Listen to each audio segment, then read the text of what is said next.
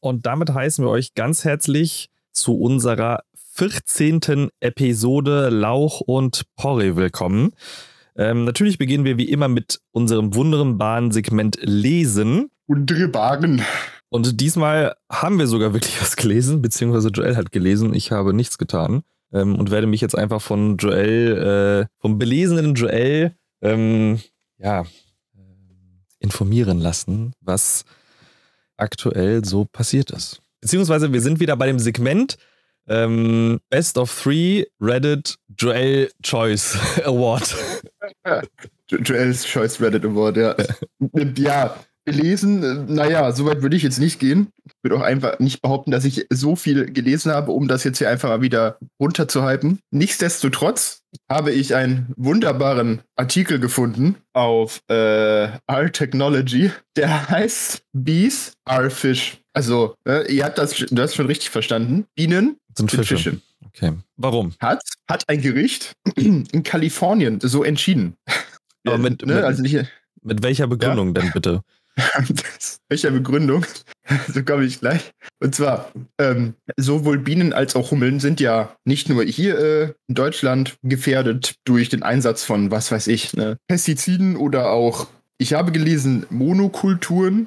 Ich gehe jetzt einfach mal davon aus, dass einfach das ähm, immer nur die gleichen Pflanzen und, und so weiter ähm, gesät werden. Ja. Ich weiß nicht, warum das nicht gut für die ist, so sehr kenne ich mich mit Bienen nicht aus. Also, also sagen, sagen wir so, die, die Bienen brauchen, also jetzt wieder gefährliches Halbwissen, Anführungszeichen, ähm, Bienen brauchen gewisse Arten von Blumen, um halt ihren Zucker zu produzieren, mit dem sie dann ihre Waben und sowas bauen. Ah, okay. Die bauen ja Waben in dem Sinne, dafür brauchen sie eine bestimmte Anzahl von eine Zucker, den sie durch den, den Blütennektar bekommen und der muss halt bestimmte Inhaltsstoffe auch haben, damit das für die gesund ist. Ne? Also so wie wir als Menschen eine äh, diverse Ernährung ähm, zu uns nehmen sollen, ähm, gilt das natürlich auch für Bienen, dass die halt so ein bisschen, also du, du, hast ja auch, es gibt ja verschiedene Bienenhonige, die sind dann ja immer abhängig davon, ähm, was die Bienen hauptsächlich für, ähm, ja, wie heißt es, ähm, für, für Pflanzen in der Umgebung hatten. Ja, okay, aber das macht Sinn. Ne? Es ist quasi wie, wie äh, genau, verschiedene Vitamine beim Menschen. Ne? Du kannst natürlich nur Kalzium essen, hast die krasseste Knochen aller Zeiten, aber hängst dann trotzdem irgendwie komplett durch. Ja. Oh ja, aber das macht Sinn. Um wieder äh, da zurückzukommen.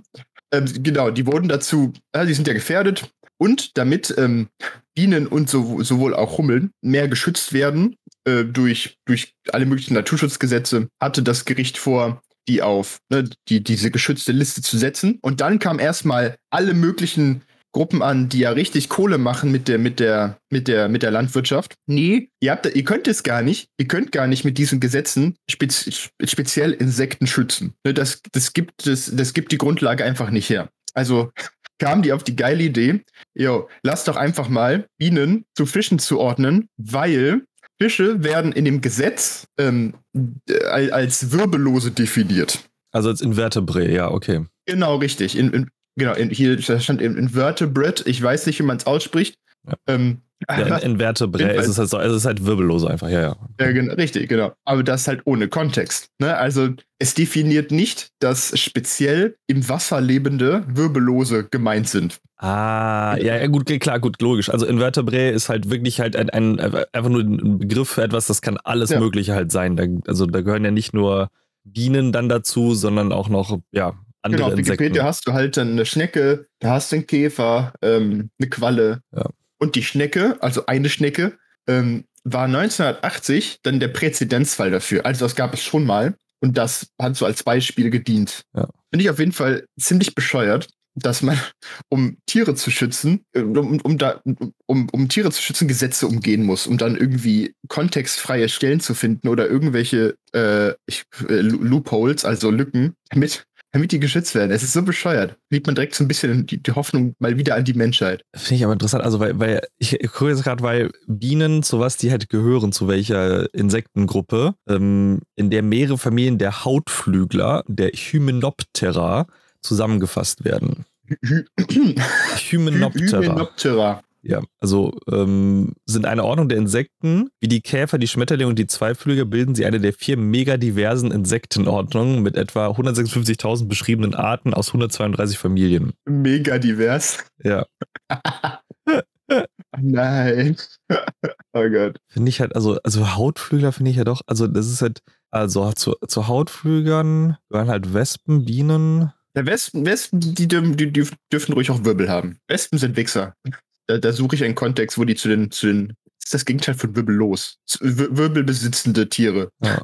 Interessanterweise, als Bestäuber und Produzent von Honig haben die Honigbienen traditionell große wirtschaftliche und kulturelle Bedeutung, ja.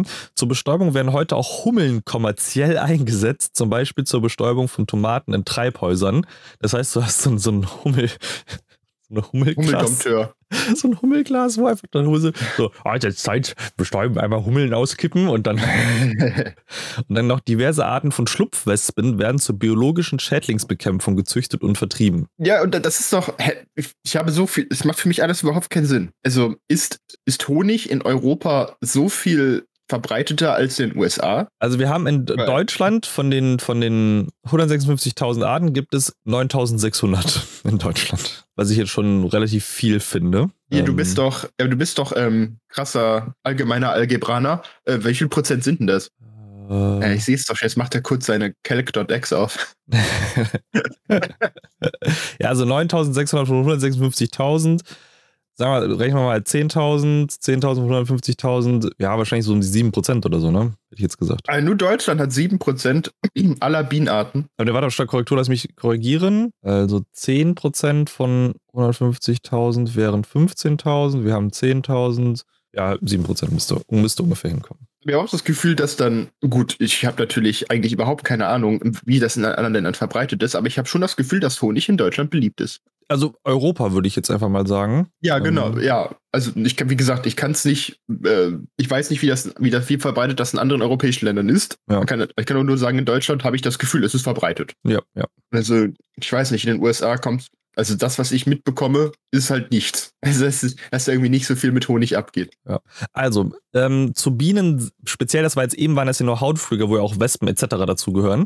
Ähm, bei Bienen gibt es 20.250 Arten. Ja. Ins, also Welt, sagt man ungefähr weltweit. 700 davon sind in Europa heimisch und davon 500 allein in Deutschland. Das heißt, du kannst, also, du, du, von den 700 Arten, die es in, in Europa gibt, sind 500 alleine in Deutschland. Das ist nice. Also, das ist gut. Ja, also ich glaube schon, dass wir, dass wir, dass wir in, also ich finde es halt, halt gut, dass wir in Deutschland sehr viele verschiedene Arten haben. Und anscheinend sind ja in den anderen Ländern dann nicht mehr so viele verschiedene Arten vorhanden. Aber das boah, also äh, jetzt bräuchten wir eigentlich jemanden, der wirklich Ahnung von Biologie hat oder halt von äh, Insekten, weil das sind Informationen, mit die ich halt nicht ja wirklich ähm, in Relation zueinander setzen kann bei manchen Stellen. Also wir haben, also in Deutschland gibt es in, haben wir ungefähr 80.000 Imker, die zusammen ungefähr eine Million Bienenvölker halten. Also nicht eine Million Bienen, sondern eine Million Völker, also eine Gruppe von Bienen. Also genau, genau, genau. So eine Million, Bienen. also ein, ein Volk ne, sind halt irgendwie, keine Ahnung, 1000, 2000 Bienen, keine Ahnung, wie viel Boah. da so, weiß ich halt nicht, wie viel so, so ein Bienenvolk drin sind. Das würde ich so. Nee, ich glaube dir das jetzt einfach und werde dich beim nächsten Mal darauf festnageln, wenn das, wenn das nicht stimmt. Das, äh, ja, du hast es bis zum nächsten Mal eh wieder vergessen. Nein, ich schreibe mir das jetzt an. Dann frage ich mich, ja, wo kommt der Zettel denn her? Du schreibst einfach nur so eine Zahl auf, ohne irgendwelche. Ja, genau. Ähm, ich habe eigentlich hier so eine riesige Verschwörungstafel, die so alle möglichen Fakten, die du jemals gesagt hast, mit so einem roten Band, äh, so mit so einem roten Faden verknüpfen. Interessant ist auch, dass, das verstehe ich halt auch nicht, was, ist, was genau damit gemeint ist, dass die, also diese Bienenvölker, die wir haben, decken mit etwa 25.000 Tonnen Honig etwa 20% des heimischen Bedarfs. Heißt das etwa, dass 25.000 Tonnen Honig pro Jahr nur 20% des deutschen Honiggkonsums ausmachen. So habe ich das jetzt auch verstanden. Jetzt frage ich mich natürlich, wie groß, wie, wie viel Honig konsumieren die Deutschen? Genau so habe ich das jetzt eingegeben. Bienenjournal.de. Also das ist, halt, so, kann man hier irgendwie. Leute, wie viel, wie viel Honig konsumieren die Deutschen? Die Antworten sind nur einen Mausklick entfernt. Ja, wo muss ich denn hinklicken? Zahlen, Daten, Fakten. Ah, ich, ich, ich glaube, dass es, dass es dass Deutschland 20% der weltweiten Honigmenge Ah, den, so. damit ausmacht. Also, ne, 2019 wurden laut der Ernährungs- und Landwirtschaftsorganisation FAO weltweit 1.721.288 Tonnen Honig geerntet. Davon kommen 444.100 Tonnen aus der Volksrepublik China. Weitere 109.000 kommen aus der Türkei, Je, mehr ich dieses Wort lese, Honig, desto komischer hört sich das an. äh, 80.000 aus Kanada, 78.000 aus Argentinien, 75.000 aus Iran, 71.000 aus den USA, 69.000 aus der Ukraine, Nice. Oh, was? Moment. ähm, 67.000 aus Indien, 63.000 aus Russland und 61.000 aus Mexiko. Das sind die Top 10 und Deutschland ist irgendwann viel später mit seinen 24.000. Im Vergleich dazu ah, du gerade auf Wikipedia bei Ja. wirtschaftliche Bedeutung. Genau, genau. Im Vergleich dazu Österreich und Schweiz mit Österreich mit 4000 Tonnen und Schweiz mit 2000 Tonnen. Zweieinhalbtausend. Alter, China macht ja Honig ohne Ende. So, und der Pro-Kopf-Verbrauch in Deutschland beträgt etwa ein Kilo pro Jahr. Das heißt, jeder Deutsche isst ein Kilo Honig pro Jahr im Durchschnitt. Das ist hier Menge. Auf wir importieren mehr Honig, als wir exportieren. Ja, der, weil den Honig, den wir selber herstellen, den, der reicht noch nicht mal für unseren eigenen Konsum. Was man sich auch mal vor Augen halten muss, ne? Also, du, also, also wirklich jeder von uns isst pro Jahr ein Kilo Honig. Ja, aber Honig ist auch schwer. Also es ist gar nicht mal so viel, aber Honig ist ja auch schwer. so, ein- so ein. Also nehmen wir mal, nehmen wir mal diese, diese, diese, kennst du diese Tuben mit dem Honig? So flotte Biene und so. Ich glaube nicht. Also ich kenne halt echt nur diese, diese Gläser halt, ne? Diese Ja, das, aber in den. Gläsern ist meistens nur 350 Gramm Honig drin. Echt? Ja. Ich bin einfach schwach. Guck, ich guck, also, also, ich gucke jetzt nochmal. ah, es gibt einfach primäre Einstäubung, sekundäre Einstäubung und tertiäre Einstäubung. Okay, also es gibt halt die, also es sind äh, gut, 500 Gramm sind in diesen, sind in den meisten Gläsern drin. Es gibt aber auch welche, die weniger haben. So, also der Edeka Bio Landhonig, cremig 500 Gramm, kostet 3,89 Euro. Alter, was viel Honig gibt es denn? Genau, zum Beispiel die, die flotte Biene, die Langnese flotte Biene, ähm, 200 sind 250 Gramm für 3,49 Euro. Muss man sich halt auch mal, ja, da zahlst du für das Plastikding, zahlst du halt fast genauso viel für die Hälfte des Honigs. Finde ich, finde ich spannend. Also das heißt, wir würd, du würdest zwei Gläser, also zwei große Gläser Honig pro, pro Jahr essen. Hm, wie viel Honig esse ich im Jahr? Ich, ich glaube, was da auch, was man jetzt auch noch mit reinbeziehen muss, was ja viel mehr geworden ist seit, seit ein paar Jahren, ist die Tatsache, dass du ähm, bei Honig super viel Honig auch in Kuchen und halt so Ach so, ja, Müsliriegel und sowas Getränke. reinpackst, ähm, statt normalem weißen Zucker oder Rohrzucker. Ja, weil stimmt. Honig ja gesünder wäre. also, Nicht stimmt, das geht ja auch. Und es ist ja auch so ein Bindemittel dann, ne? Ja. Also Leute, ne? Save the bees. Unsere, für unseren Kilo Honig im Jahr. Ja, Also man muss halt, also man muss, es muss ja theoretisch auch was anderes geben als Alternative. Zum Beispiel, was man auch nehmen könnte, ist halt Ahornsirup oder Agavendicksaft, die eine ähnliche Konsistenz haben wie Honig ähm, und deutlich besser, ähm, okay, ich, will, ich will jetzt nicht sagen ökologisch besser, weil ich das nicht weiß, aber ich würde jetzt mal behaupten, dadurch, dass es halt Sachen sind, die man wieder anpflanzen kann, ähm, nachhaltiger als jetzt Honig. Wo man, bei, bei, bei Honig klaust du ja den Bienen im Endeffekt ihre Lebensgrundlage. Essen die den? Also ich dachte, die kotzen einfach nur aus. Nein, das ist deren, das ist der, das ist, die machen diesen Honig, damit sie über den Winter kommen.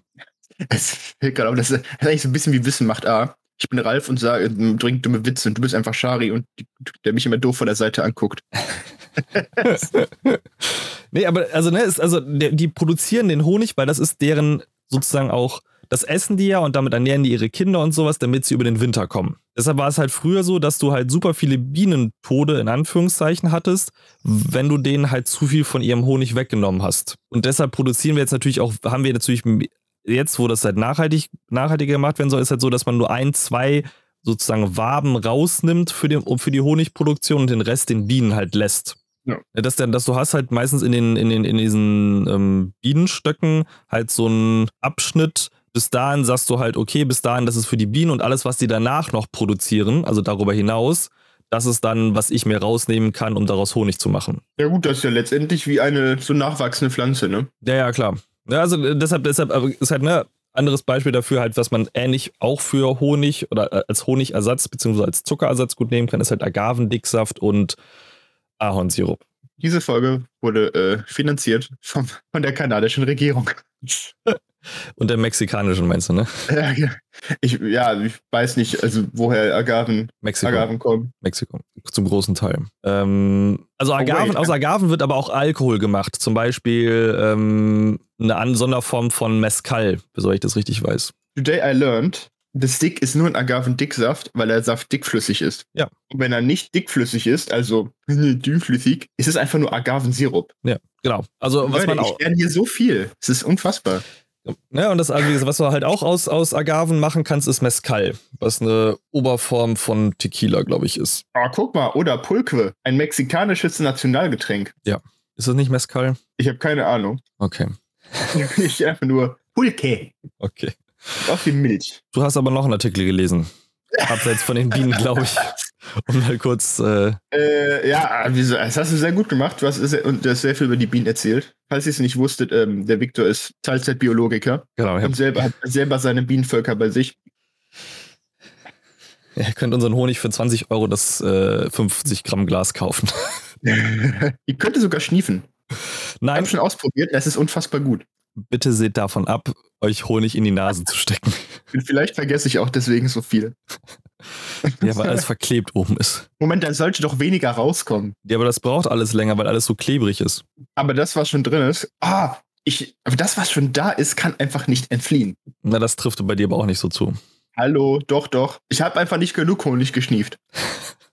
Okay, okay. Komm, gib mir, gib mir den, den nächsten Artikel, bevor wir hier noch in, in, Gut.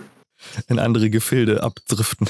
Gut, also ja, ich habe hier noch einen Artikel, der sich nicht mit äh, Honig auseinandersetzt, sondern mit dem Plan, ähm, Datencenter auf den Mond zu packen. Und zwar, es gibt die äh, sogenannte, ach, wo war es denn jetzt? Lone Star Data Holdings, die unter anderem auch ähm, Cloud Services anbietet. Und Genau. der CEO von denen, Christopher Stott, also CEO und Gründer, hat die Idee, lass doch einfach mal die Information nicht auf der, unsere, unsere ne, Informationen über die Menschheit nicht auf der Erde speichern, wo wir kurz davor sind, uns alle in die Luft äh, zu sprengen, sondern auf dem Mond. Okay. Und also die Sonne als, als Endlager oder was? Ja, also was meine Zukunft unbedingt damit machen will, ist was anderes. Aber es, ist halt ein, eine, ein Sicherungsort, der nicht, äh, der nicht so schnell in die Luft gesprengt wird. Na, also angelehnt an, Glauben Sie. ja, die Wahrscheinlichkeit ist groß, dass wir eher die Erde in die Luft sprengen als den Mond. Also ohne Spaß. Ja, nach aktuellem Stand schon, das stimmt. Genau. Und ähm, der hat, also die Inspiration war, dass ähm, diese, diese, diese, ne, wie nicht das. Es gibt ja so eine Anlage in Spitzbergen, also Norwegen ganz weit oben. Da wird, werden ja alle möglichen Samen ge gelagert. So, so eine, ich habe es jetzt hier Samenvielfaltsanlage genannt, weil ich einfach schlecht im Übersetzen bin.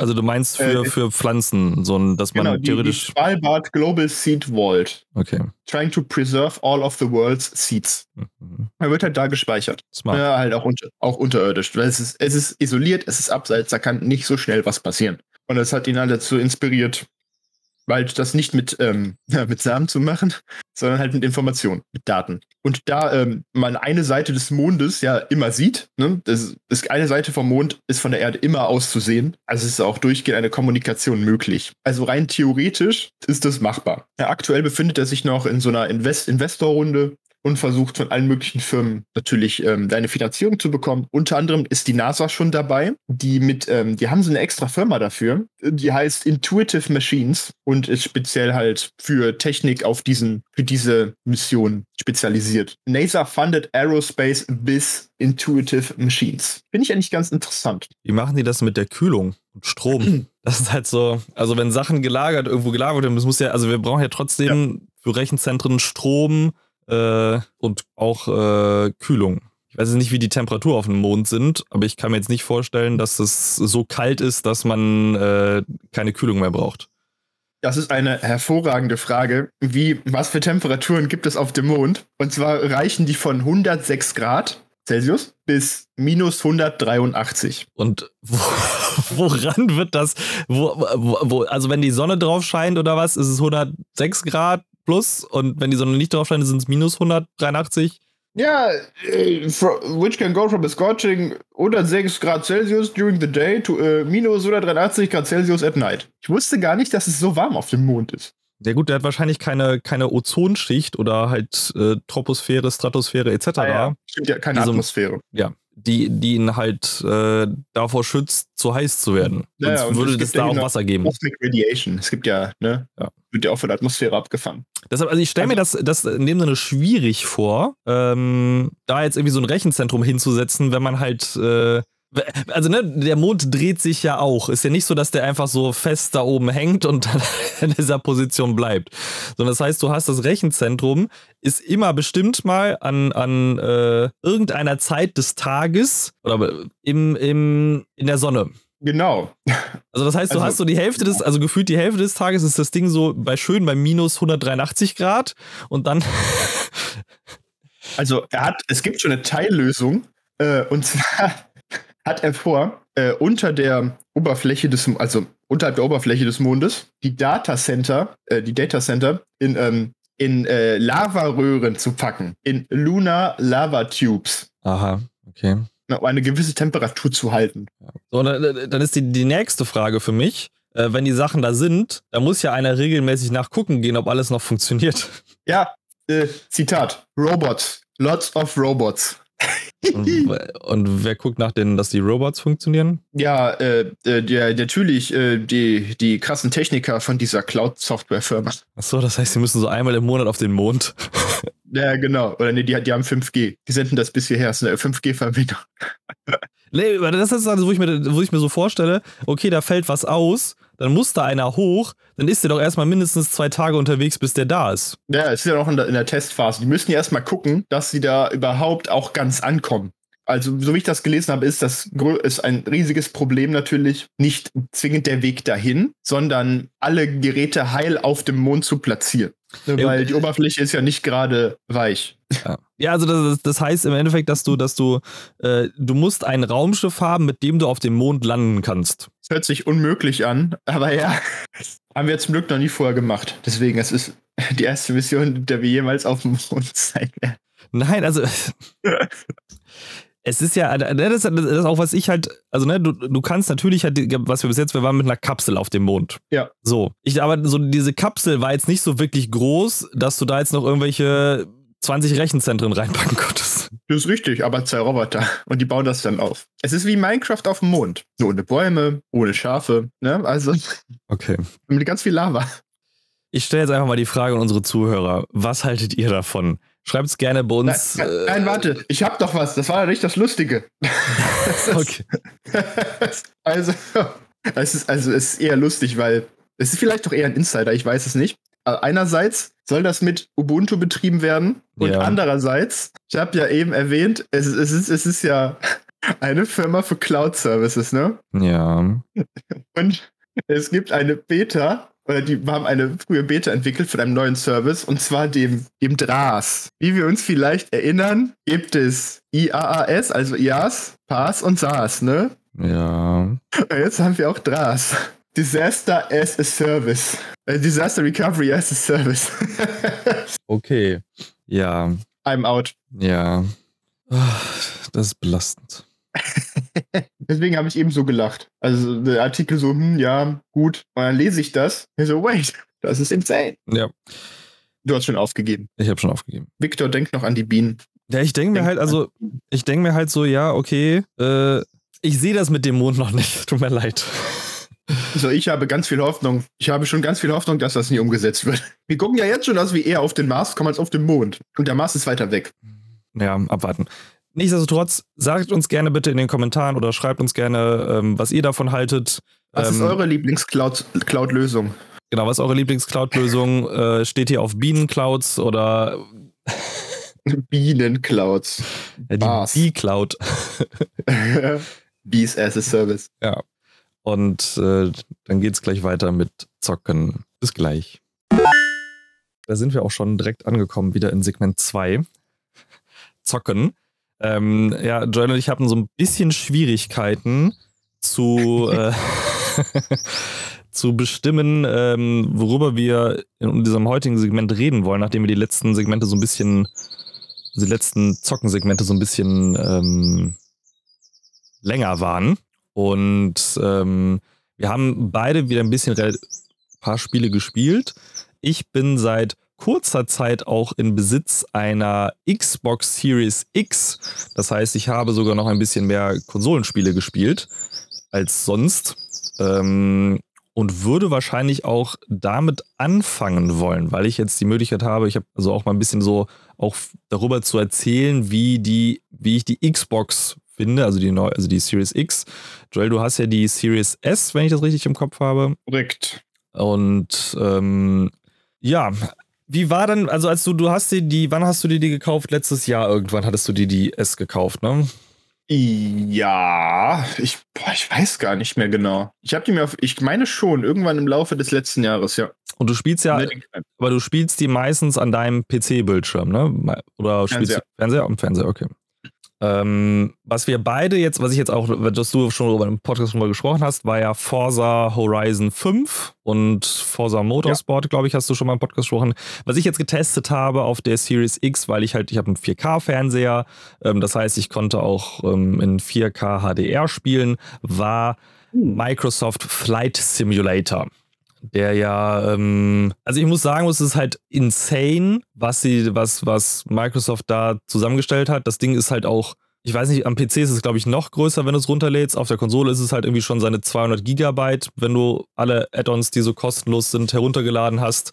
Ähm, plus dann noch, ähm, dass wenn du fliegst, du ein gewisses ähm, werden die auch Live-Daten, also die von Bing kommenden Live-Daten für Städte, Landschaft und sowas. Also Microsoft hat mit über Bing ja ein komplettes 3D-Scan der Welt machen lassen mit Flugzeugen und was ich alles, wo du halt dann wirklich realistisch über Städte und durch Städte fliegen kannst, weil alles 3D-mäßig da ist. Das heißt, du hast wirklich die Häuser und sowas in richtiger Größe. Und nicht nur, wenn man das früher jetzt von Flight-Flugsimulatoren halt kennt, dass da so ein bisschen einfach das abgebildet ist, aber du halt immer auf einer flachen Ebene landest. Jetzt ist es halt so, du kannst halt wirklich mit Häusern in Anführungszeichen kollidieren, du titscht halt davon ab. Das ist jetzt nicht so, dass du irgendwie ein Un also wirklich was kaputt machen kannst. Aber ähm, es ist auf jeden Fall, hast du diesen, diese räumliche Darstellung, die du bisher sonst nicht hattest. Und das finde ich halt schon sehr, sehr allen nice. Städten? Ja. Shit. Von der kompletten Welt. Ich habe jetzt nur einen alten Clip gesehen, wo jemand natürlich dann äh, über New York geflogen ist, in Pelican. Und das, halt, das sah halt schon nice aus, ne? Natürlich, wenn man da näher ranguckt, ist das natürlich nicht super scharf. Ja, klar. Aber es war trotzdem, trotzdem beeindruckend, weil es halt dann doch relativ, also sah relativ realistisch aus. Ja, also es, es sieht halt, also ich habe, ich habe über New York bin ich auch schon geflogen mit einer Cessna. Es gibt halt diese so ähm, Flüge da, die sind, so, nennen sie so Sehenswürdigkeitenflüge, wo du dir dann halt so bestimmte, so Most Favorites angucken kannst und du darüber fliegen kannst. Da ist auch zum Beispiel, also Bora Bora ist da dabei und ähm, New York, Paris und so, ähm, in denen, über die du halt fliegen kannst. Und das ist halt schon sehr, sehr, das sieht schon super aus, wenn du jetzt nicht direkt, also mit dem, mit dem Gesicht so fünf Zentimeter vor dem Bildschirm sitzt, sondern so ein bisschen mit, mit, also, ne, also ein, zwei Meter Abstand, großer Fernseher, ne, also ähm, hilft dann halt, ähm, sieht das alles halt schon so aus, als würdest du halt gerade so einen Film gucken, wo das Flugzeug über diese Städte drüber fliegt. Und ähm, das macht schon einiges her. Also es sieht halt schon sehr, sehr cool aus. Jetzt ist natürlich, als der neue Top Gun-Film rausgekommen ist, sind halt auch die, gibt es halt so einen eigenes, eigenen Bereich für Maverick, also Top Gun Maverick, wo du ah ja, halt cool. dann ähm, auch noch so zwei Düsenjet dazu bekommen hast, die halt mit mit mehr als Schallgeschwindigkeit, also mit Mach 9 oder so fliegen können. Ähm, das habe ich einmal gemacht, weil ich halt gedacht, okay, ich, ähm, einmal von, von, von, äh, von Berlin nach Paris sozusagen. Ähm, war, wo du normalerweise ja, also ne, das, also was man auch wissen muss, wenn du sagst, du willst von einem Ort zum anderen Ort fliegen, ähm, was du fliegst, ist Echtzeit. Fast. Und dann werden ja, und dann werden die realistischen Landschaften ja. immer neu generiert. Ja. Also das Spiel geht nicht offline. Nein. Also es geht schon offline, aber dann sieht es halt, es hast halt die platte Erde und so. Also hast du halt ja. für manche Sachen, aber halt für, für eigentlich spielst du es halt die ganze Zeit online. Und dann wird halt alles mit geladen, sozusagen, wie du halt fliegst. Und das war halt, also ne, von Berlin nach, nach Paris, du fliegst halt normalerweise ein bis zwei Stunden, glaube ich, anderthalb, so in Echtzeit. Ähm, und das fliegst du dann halt auch in dem Spiel. Also du brauchst dann halt auch deine, cool. deine, deine, so und dann habe ich halt gedacht, okay, nimmst du mal halt den dieses dieses keine Ahnung, Tarnkappen, Ultrajet, was weiß ich, ich habe jetzt den Namen vergessen. Das ist halt so ein, was halt irgendwie Mach 9 fliegt und dann hast du halt diesen, diese Strecke halt in so, noch, so 15 Minuten geflogen. 15, 20 Minuten. Gab es dann irgendwie Performance-Einbrüche bei der Xbox? Nee. Also es war super, super smooth. Also du hast theoretisch, du hast so ein bisschen Einbrüche, wenn du halt irgendwo gegenfliegst, also wenn du halt auf ja, den Boden okay. abkommst, aber das ist dann halt ähm, Kollision, es geht halt nichts kaputt, aber du titschst, äh, ne, das äh, hat dann so eine Titch-Animation und dann sieht halt ein bisschen witzig aus, weil du halt mit so einem also vom Boden halt abtitschst. Ähm, ähm, aber sonst hatte ich überhaupt keine Performance-Einbrüche. Schon, war, war, schon, war schon sehr, sehr nice. Ähm, was ich mir dann noch angeguckt habe, weil es im Game Pass war, war Hades. Das ist ja ich so ein. Ich bin mir nicht sicher, ob ich das richtig verstanden Nice. Ähm, ist das mit auf der Aufnahme? Ich glaube nicht, aber wir werden es. Geil. Ja, äh, kurz für, die, für unsere Zuhörer, weil sie, ob sie das mitbekommen oder nicht, meine, meine Uhr hat sich gerade gemeldet und meinte mir irgendwelche Sachen mitteilen zu wollen. ähm, was ich mir halt noch angeguckt habe, ist Hades. Das ist ja so ein ähm, Top-Down, Roguelike, ähm, Hack and Slash würde ich jetzt einfach mal so das betiteln, ist auch für die Xbox Series X und S optimiert. Das heißt, auch wenn das halt natürlich so ein, eine einfache Grafik hat, sieht das halt schon Bombe aus. Ähm, auch mit, mit HDR. Halt scharf, ne? Ja, also sehr, sehr scharf. Farben super geil. Ähm, also, das ist halt so, wenn du halt HDR, wenn dein Fernseher HDR unterstützt, sehen Spiele nochmal deutlich geiler aus, einfach. Ähm, so was so Kontrast und so angeht. Auch ähm, wo ich ein bisschen Ärger mit hatte, war Marvels ähm, Guardian of the Galaxy von, von Square Enix, das irgendwie überhaupt nicht mit meinem Fernseher und HDR zurechtgekommen ist. Und dann äh, das, also das Spiel sah halt super ausgewaschen aus. Also halt wie, wie wenn du halt so ein schönes farbiges Hemd in die Waschmaschine gepackt hast und äh, nicht aufgepasst hast, was für Waschmittel du genommen hast und dann hast du nur noch hast du so ein ja, so ein farbiges Hemd, das dann eher so ein mittelgrau rüberkommt. Und das, das ganze Spiel war halt so und das war halt dann so, fand ich nicht so cool, hat mich dann auch eher davon abgehalten, es weiterzuspielen. Ich habe dann zwar noch mal ein bisschen versucht, das zu fixen, habe dann irgendwann irgendwie es geschafft, dass ich das, dass es halt gut aussah.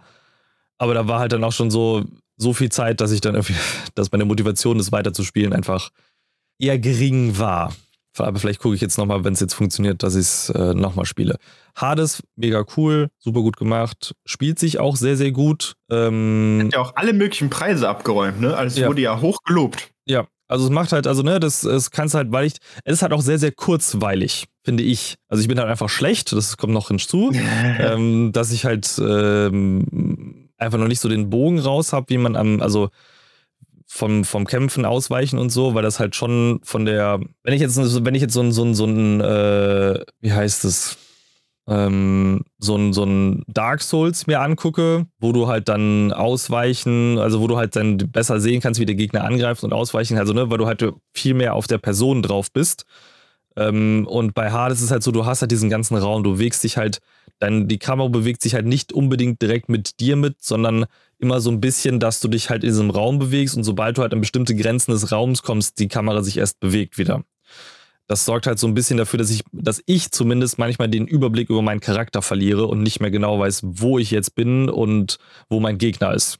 Weil halt doch relativ viel gleichzeitig passiert. Das ist aber auch nur mein, mein persönliches, ähm, ich bin einfach nicht gut in solchen Spielen. Also in, in dem Spiel. Es macht mir trotzdem Spaß. Ich bin jetzt noch nicht so weit. Ich habe es gerade erstmal den ersten Gegner geschafft. Ähm, Den aber allerersten Gegner? Also nein, es gibt halt, es gibt halt pro, es gibt halt mehrere Etagen, auf denen du halt kämpfst bei Hades, die du halt freischalten, also freischalten musst, beziehungsweise bevor du in die nächste, du musst halt immer, wenn du stirbst, musst du immer wieder von vorne anfangen halt. Roguelike halt. Roguelike halt, ne? So, dann ist also, halt so. Was heißt von vorne jetzt? Von, von der Ebene, auf der du dich gerade befindest? Nein, du fängst von der untersten Ebene wieder an. Ui, ja, okay. Ja, also das heißt, du, wenn du den, wenn du stirbst, ist halt so, dann fängst du halt wieder wirklich bei der untersten Ebene an und musst dich dann halt wieder bis zu der Ebene hochkämpfen, wo du halt warst. Das heißt, die Wahrscheinlichkeit, dass du zwischendurch halt wieder verreckst, ist halt relativ hoch. Ähm, ja, okay. Und was mich halt so ein bisschen, also was ich, du kriegst halt für jedes, für jeden Run, kriegst du halt von den Göttern so ähm, Boni, die ändern sich aber mit jedem Run auch. Das heißt, ich habe mein, die eine habe ich damals, den ersten Gegner habe ich nur besiegen können, weil ich halt einen sehr, sehr guten Bonus hatte. Ähm, weil ich ähm, zusätzlich zu meinem normalen Schaden immer noch so einen Schaden über Zeit von also mit relativ hohem ähm, Wert gemacht habe. Sonst hätte ich halt viel, viel länger noch gebraucht, um die zu besiegen, weil ich halt einfach nicht so viel Schaden mache. Da sind halt so Sachen, da, da versuche ich noch herauszufinden, ob man überhaupt Sachen aufleveln kann in gewisser Weise. Weil es gibt zwar halt so Trinkets, die du halt mitnehmen kannst, aber du kannst immer nur eins mitnehmen und nicht mehrere. Und ähm, das ist immer so ein bisschen schwierig, sagen wir mal so. Aber es hört sich nach ganz gutem Wiederspielwert an, ne? Jedes ja, Mal andere ja. Boni, also es verschiedene Waffen. Ja, also es hat einen sehr, sehr hohen Wiederspielwert, was halt auch mehr auch Spaß macht. Aber es ist halt auch dementsprechend halt schwer. Ne? Also ich habe jetzt, was ich jetzt gemacht habe, weil ich halt wirklich nicht so vorangekommen bin und ich wollte ja erstmal die Story eigentlich auch gerne erleben, hab, es gibt so einen Göttermodus, wo du, wenn du jedes Mal, wenn du stirbst, deine Resistenz etwas erhöht wird, dass du halt mehr Schaden einstecken kannst.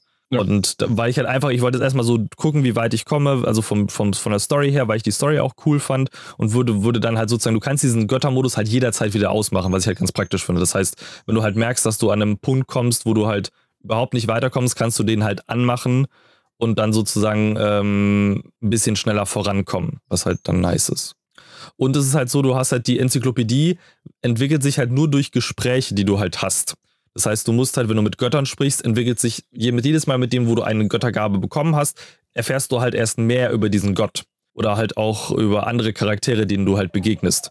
Also du musst jedes Mal denen begegnen, damit du halt weitere Sachen über die erfährst. Was ich halt auch oh, ganz cool finde. Auf der Switch. Ja.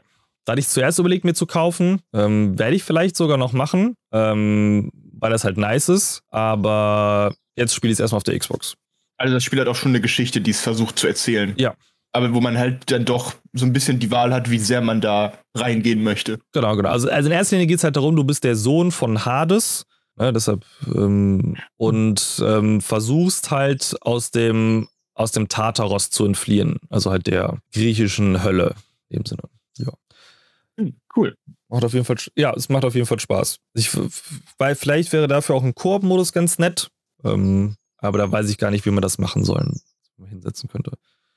So, du hast dir aber, hast ja dir eine, ja. Wir gehen jetzt einfach mal, wir rutschen jetzt einfach mal die Qualitätsrutsche ein bisschen runter, ja. Man kann, ich finde, man kann das schon so sagen. Ja, du hast ja wieder eine Odyssee hinter dir. Und wieder mal mit dem gleichen Entwicklerstudio, mit dem du immer schon wunderbare äh, Erlebnisse ja. hast. Wobei, ja, also ich glaube, ich würde einfach mal ganz am Anfang des Problems anfangen. Und zwar, ich habe, ich hatte vor, okay, Moment. Es hat ja eigentlich angefangen, genau, als ich mich über, über EA aufgeregt habe und die EA-App und so weiter. Ja. Und da habe ich ja gesagt, die sind ja alle möglichen Need for Speed-Spiele. Ja, dann spiele ich wohl alle Need for Speed-Spiele. Das war erst als Witz gemeint. Ich habe mir jetzt tatsächlich die Need for Speed Spiele in der EA-App angeguckt. Ich hatte mir ursprünglich was dazu aufgeschrieben, doch dann hat sich die wirklich sehr gute Software Logitech G-Hub dazu entschieden, mein Windows zu crashen. Das heißt, ich habe alles neu aufgesetzt und mein Dokument ist ja da verloren gegangen, in der ich mir alles aufgeschrieben hatte. Das heißt, ich werde mich so ein bisschen jetzt hier durchmanövrieren. Ich weiß noch, welche ich gespielt habe, habe auch noch grob so einen Eindruck. Äh, mal gucken. Soll, wie mache ich das jetzt am besten? Soll ich einfach chronologisch vorgehen oder so, wie ich das gespielt habe? Weil ich habe wirklich querbeet die Reihenfolge gemacht. Hast du, hast du denn eine, eine, hast du eine, eine Tierliste gemacht?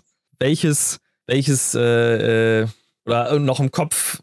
Ähm, ich weiß auf jeden Fall, welches mir mit Abstand am besten gefallen hat. Okay. Ja, dann fang mal ich mit dem an. Die Fenster sortieren. Bitte? Ich kann einfach die Fenster sortieren. Ja, fang ansonsten einfach mit dem an, was du am schlechtesten fandest.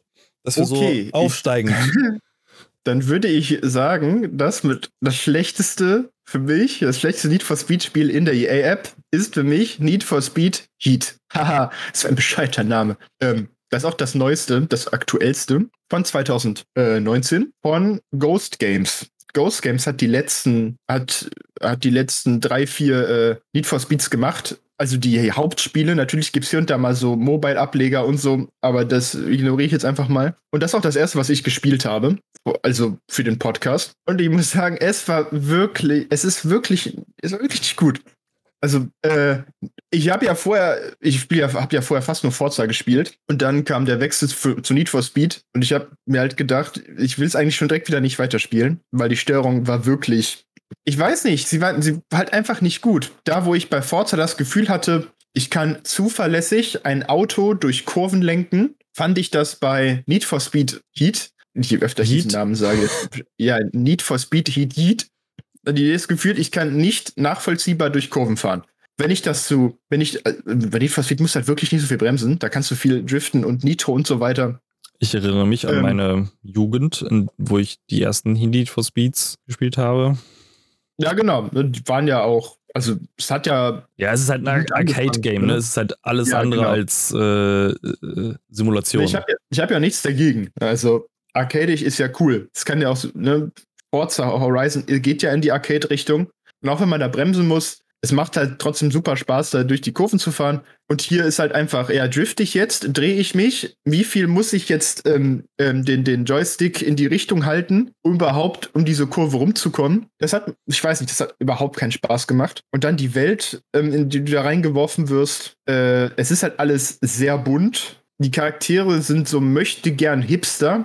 Du kannst übrigens einen Charakter aussuchen, also den du halt spielst. Und dann aus verschiedenen, ich glaube, das war- ich weiß nicht, das waren acht verschiedene oder so. Und bei keinem habe ich mir gedacht, ja, der, der sieht jetzt normal und bodenständig aus. Und dann alle so, yo, wir sind richtig cool und bringen dumme Sprüche. Ich weiß nicht, das fand ich alles überhaupt nicht äh, ansprechend.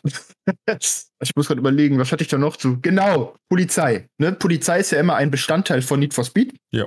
Ähm, und hier natürlich auch. Und die Polizei hat halt hier die Rolle, dass die alle ähm, illegalen Rennen hart bestrafen möchte und auch wirklich skrupellos dabei vorgeht. Ähm, und dementsprechend, ich weiß nicht, ob das gewollt ist, gewinnt, ka- kann man keine Verfolgungsjagd gegen die Polizei gewinnen. Was? Ich habe es nicht geschafft. Also, es, es gibt einem Tutorial, meine ich. Also nicht Tutorial, aber so die erste, die gewinnt man, weil das, Spiel, das sieht das Spiel so vor. Und dann fahre ich halt durch die Open World. Und die for Speed ist ja im Open World. Ähm, oder zumindest mittlerweile. Ich weiß nicht mehr genau, wie es ganz am Anfang war. also früher war das keine Open World. Also, also nicht so sehr, wie es das ich habe ist. nur damals auf dem, also meine ersten waren auf dem Game Boy Advance. Stimmt, da war das nicht Open World, ja. Da war das noch lineal, da konnte, lineal, da war das übrigens lineal, ja. Ich konnte Missionen auswählen. Ähm, wo war ich stehen geblieben? Genau. Open World hier. Und dann, wenn du halt viel zu schnell fährst, dann kommt irgendwann die Polizei. Und anstatt, dass du die mit coolen Fahrmanövern durch irgendwelche krassen Gassen abschütteln kannst, rammen die dich einfach die ganze Zeit. Die sind immer da, lassen sich nicht abschütteln. Und ein Auto kriegt ja übrigens Schaden. Also rammen die so häufig, bis du automatisch verlierst. Ach, schön. Das war so mein, meine Erfahrung mit der Polizei und danach habe ich auch aufgehört. Das hat dann für mich auch schon gereicht. Ich bin natürlich auch noch so ein paar Rennen gefahren. Auch immer mit dem gleichen Auto, weil ich mir anscheinend kein neues Auto kaufen konnte. Bis zu einem bestimmten Punkt. Zu dem bin ich aber nicht gekommen. Ich weiß nicht. Natürlich kann man sagen, kann natürlich sein, dass ich das Spiel falsch gespielt habe. Das will ich überhaupt nicht ausschließen. Auf jeden Fall hatte ich keine gute Erfahrung. Deswegen für mich Need for Speed Heat Delete. das letzte. Delete. Instant. Need for Speed Heat Delete. Ja, in der Tat. So, das. Oh Gott, weißt du, was das nächste? Ich glaube, dann würde ich einfach mal. Was ist das? Äh, das nächste würde ich einfach mal sagen, ist. Ähm, ha, es heißt tatsächlich einfach nur Need for Speed. Ähm, und zwar das erste ähm, Need for Speed von Ghost Games. Auch noch, also da hat dann Criterion, die vorher Need for Speed gemacht haben, noch mitgewirkt. Aber Ghost Games ist halt dick, äh, oder war so der Hauptentwickler Von wann ist das? Äh, von 2015. Ah, nee, Quatsch, bei Rivals war das. Nee, Ghost Games ist das, es, der Need for Speed von 2015 ist das erste eigene Spiel von Ghost Games. Ähm, und ja, ne, wie jede, bei jedem Need for Speed ist das Prinzip natürlich wieder gleich. Du hast eine Open World und musst natürlich deine Rennen fahren. Nur hier ist das dann so, dass es unterteilt ist in verschiedene Kategorien, sage ich mal. Und zwar, äh, was war das? Rennfahren, also Speed, ähm, äh, wie, wenn du der Polizei entkommst, dann gibt es noch so einen extra Rang, dann Tuning, Drag Race. Ja, es gibt so vier, fünf Kategorien, wo du wirklich dann, die, die du verfolgen kannst und ähm, die du abschließen kannst. Und das, das Coole hierbei war, dass die Cutscenes, es wird ja immer irgend- irgendeine irrelevante Story erzählt, äh, die Cutscenes bestanden hier aus richtigen, äh, echten Szenen, also mit echten Leuten. Ah ja, okay, ja, ja. Das war eigentlich ganz cool. Also das fand ich eigentlich ganz nice, wie viel im Aufwand da doch betrieben wurde. Weil die sahen, letztendlich sahen die nicht schlecht aus. Es war einfach natürlich dann nur nicht so, nicht so geil erzählt. Die Charaktere sind auch hier wieder ein bisschen, ich weiß nicht, auf übercool gemacht. Alle flotte Sprüche. Kann ich nicht ernst nehmen. Aber du spielst Need for Speed auch nicht wegen der Story. Das, also das, ich glaube, ich habe jedes Need for Speed so ein bis zwei Stunden gespielt und das Spiel war komplett nachts. Es gab keine einzige Tagesszene. Es war also wirklich komplett im Dunkeln und irgendwie hat das hat mich auch gar nicht abgeholt. Es war always online. Es war komplett bescheuert. Du kriegst halt andauernd dann natürlich so deine, deine Tutorial-Tipps, während du fährst. Und wenn du Pause drückst, dann ist nicht wirklich Pause. Du kriegst einfach nur den Einstellungsbildschirm und das Spiel läuft weiter. Fand ich halt bescheuert. Und das lädt dich die ganze Zeit dazu ein. Ja, willst du nicht andere Fahrer zu deinem, zu deinem Rennen einladen? Nein, ich will dieses Spiel jetzt gerade eine Stunde alleine spielen. Danke sehr. Also keine Ahnung. Ja, das habe ich jetzt, also das habe ich jetzt auch gerade gesehen, dass es halt einen Online, diesen Online-Zwang halt hatte. Ja. Ähm, das ist natürlich halt. Na, hier steht jetzt noch, which would also lead to performance issues.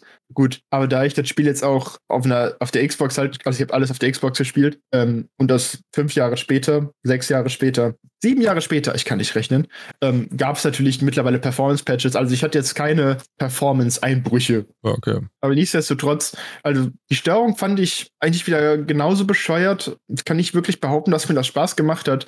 Es war auf jeden Fall besser. Also ich würde sagen, es war besser als Heat, allein weil die Cutscenes dann doch eine Qualität wiedergegeben haben und das Setting nicht so bescheuert war wie in Heat.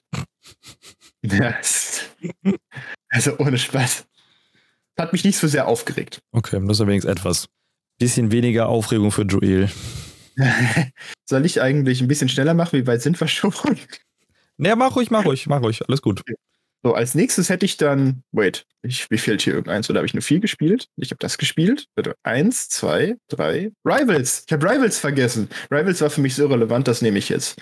Ähm, ja, Rivals ist dann einfach auf Platz drei. Das sind ja insgesamt fünf dann hier. Und beim Rivals hatte eigentlich ein ganz interessantes Prinzip, weil ähm, du hast halt zwei verschiedene Kampagnen oder Stränge, wo du einmal einen Kopf spielst, wo du dann auch ähm, sagen wir Verbrecherjagd, die natürlich dann zu schnell irgendwo langfahren und die dann ausschalten musst. Ausschalten heißt dann hier, du rammst so hart das Auto, bis es dann einen 360 macht und sich auf dem Kopf liegt und du fährst dann den Rennfahrer. Und die Kampagnen gehen so ein bisschen, überkreuzen sich so ein bisschen, dass da auch eine gemeinsame Story erzählt wird. Soweit bin ich jetzt nicht gekommen.